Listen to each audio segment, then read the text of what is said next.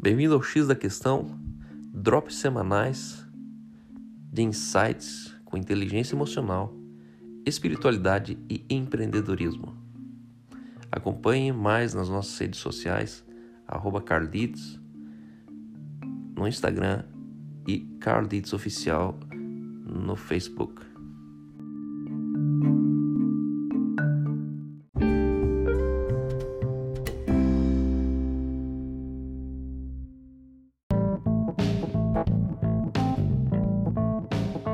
Discernimento. O quanto você já se aprofundou na compreensão desse elemento fundamental da vida humana. Discernir bem é uma destreza de maturidade, discernir bem é uma capacidade de só quem passou pelo processo da aprendizagem, como fruto de aprendizagem você tem a maturidade e fruto da maturidade é o discernimento. Um dos maiores dilemas sociais que nós vivemos nesses dias é que o certo e o errado são relativos, mas o justo e injusto é absoluto. E nós somos criados numa cultura que nos encoraja, nos inspira a sempre discernir bem entre certo e o errado. Mas você sabia que o certo e o errado é muito relativo? Porque o que é certo aqui não necessariamente é certo no Nordeste. O que é certo no Nordeste não necessariamente é certo no, na Tailândia. O que é certo na Tailândia não necessariamente é certo na Alemanha. E a religião ela é pautada no que é certo e errado. As pessoas elas têm necessidade de alguém falando para elas o que pode e o que não pode. Isso é certo e isso não é certo. Mas imagine que para você um dia apareça uma lâmpada do, do Aladim e perguntasse para você o que você gostaria de ter na vida hoje, hoje, se você dentro do teu contexto, se alguém passasse e aparecesse para você dizendo assim, ei, o que você gostaria de receber hoje na vida? O que você precisa? Uma coisa. Se o Aladim aparecesse para você e fizesse essa pergunta, o que você responderia? E é mais ou menos isso que aconteceu com um cara chamado Salomão. Conta a história que esse cara, nem antes, nem depois da existência dele, haveria alguém tão rico, sábio, inteligente quanto ele. E numa noite, num sonho, ele teve uma visitação e aquela visitação perguntou para ele o seguinte: Salomão, me pede uma coisa.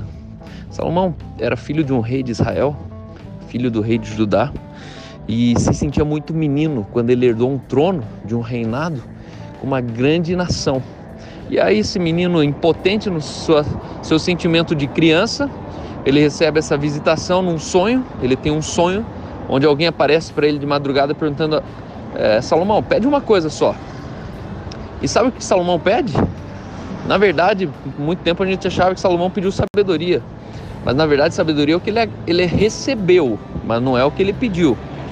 1 Reis 3,3, você vai ler essa história e você vai ver no versículo 9 que Salomão ele pede discernimento para entender o que era certo, na verdade não é o que era certo, entender o que era bem do que era mal.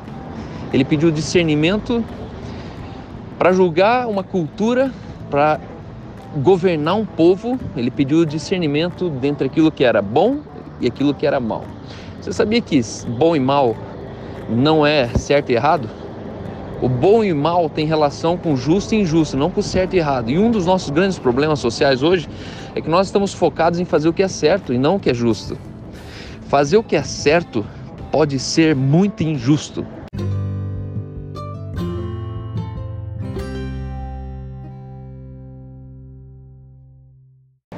Porque, por exemplo, todos os direitos de um ser humano terminam nele próprio.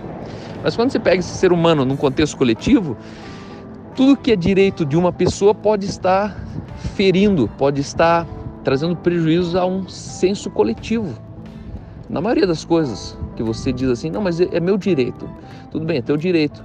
Só que a partir do momento que um coletivo perde com isso, isso é injusto. O seu direito se torna injusto a partir do momento onde alguém é afetado, onde há um coletivo prejudicado. Porque um coletivo, um plural, sempre vale mais do que um elemento singular. O contexto, né? Se a gente olhar de prejuízo, de ecossistema, de cadeia, de sociedade, de comunidade. E a questão é que nós precisamos nos orientar fazer o que é justo e não o que é certo. Existem muitas coisas que o ser humano ele vai fazer na vida que é extremamente errado. Mas por que, que ele fez? Porque era justo isso. Hoje a gente está aí com a reforma da Previdência, hoje a gente tem vários dilemas sociais. Eu percebo muitas pessoas buscando respostas a partir do que é certo e errado, mas não entendendo o que é justo e o que é injusto.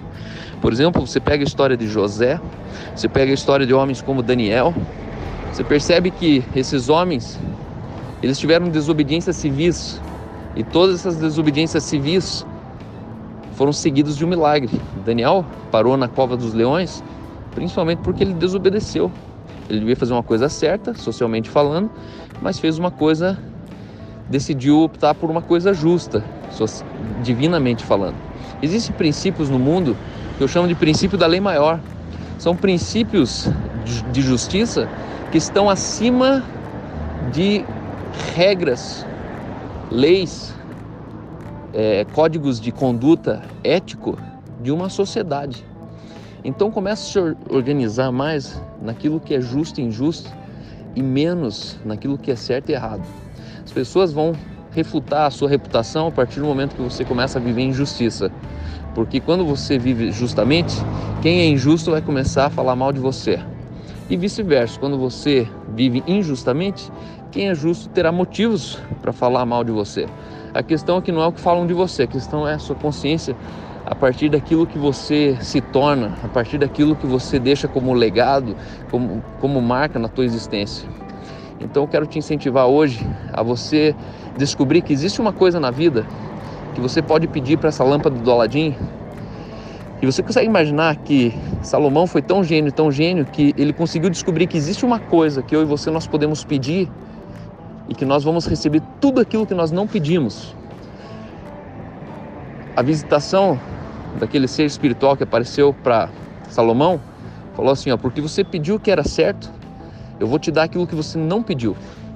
O que a Salomão não pediu foi fama, foi riqueza, mas tudo que foi sabedoria, foi entendimento, mas tudo que ele pediu foi uma coisa só: ele pediu discernimento.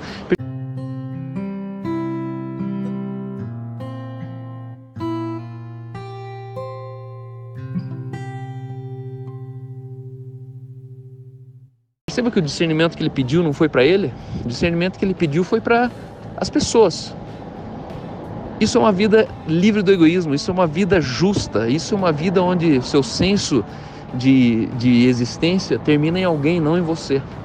Então eu quero te incentivar nessa semana, nesses dias, nesse mês, a você mudar um drive mental, a você mudar um, talvez um, um, um valor fundamental na sua vida e a partir de hoje você decidir firmemente a viver uma vida justa, a você se orientar nas suas posições sociais, nas suas posições políticas, suas posições financeiras, nas suas orientações sexuais, a partir do que é justo. O que é justo, isso é vida. O que é injusto é contra a vida valorize a vida. Quando você estiver diante de uma, circunstância delicada, às vezes é um, é um divórcio, outras vezes é um filho que está é, tomando decisões na vida que vai contrário a um, um código de ética que você foi criado, não ataque eles, mas revele justiça. Você foi colocado como um instrumento social de justiça. Peça nesse dia que a tua oração seja a minha oração que seja a mesma oração daquele cara que um dia falou assim: me dá discernimento para que eu discina bem e que eu governe sobre as pessoas, sobre o meu povo com discernimento. Ele recebeu em troca disso maturidade e sabedoria. Ele pediu uma coisa que era tão chave, tão chave que ele recebeu tudo aquilo que ele não pediu embutido numa coisa só. Por isso, entenda que isso é uma chave, discernimento é uma chave para a sua vida. Se você tiver discernimento, você vai alcançar tudo aquilo que você não pediu. Um grande abraço, tenha uma boa semana e que de fato você deixe sua marca na sua história, na sua existência, no lugar onde você está inserido socialmente.